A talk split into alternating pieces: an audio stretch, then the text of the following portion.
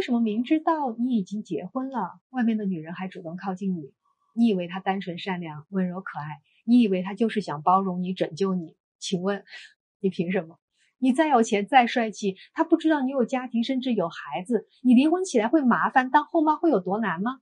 如果她能对你情商高，对别的男人情商也不会低呀。他未婚，她选择的范围比你大很多。单身男性一样有钱，也有帅的，但他偏还要和你勾勾搭搭，不过是因为他没找到更好的而已。所以你结婚了，还有女的愿意靠近，不是因为你魅力大，也不是因为这些女的就是喜欢见不得光。她不傻，傻的真的是你。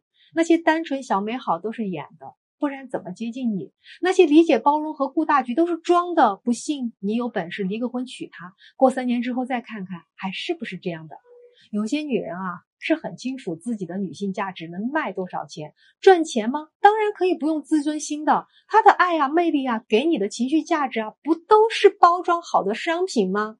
只有你觉得她对你是真爱，真的别搞错了。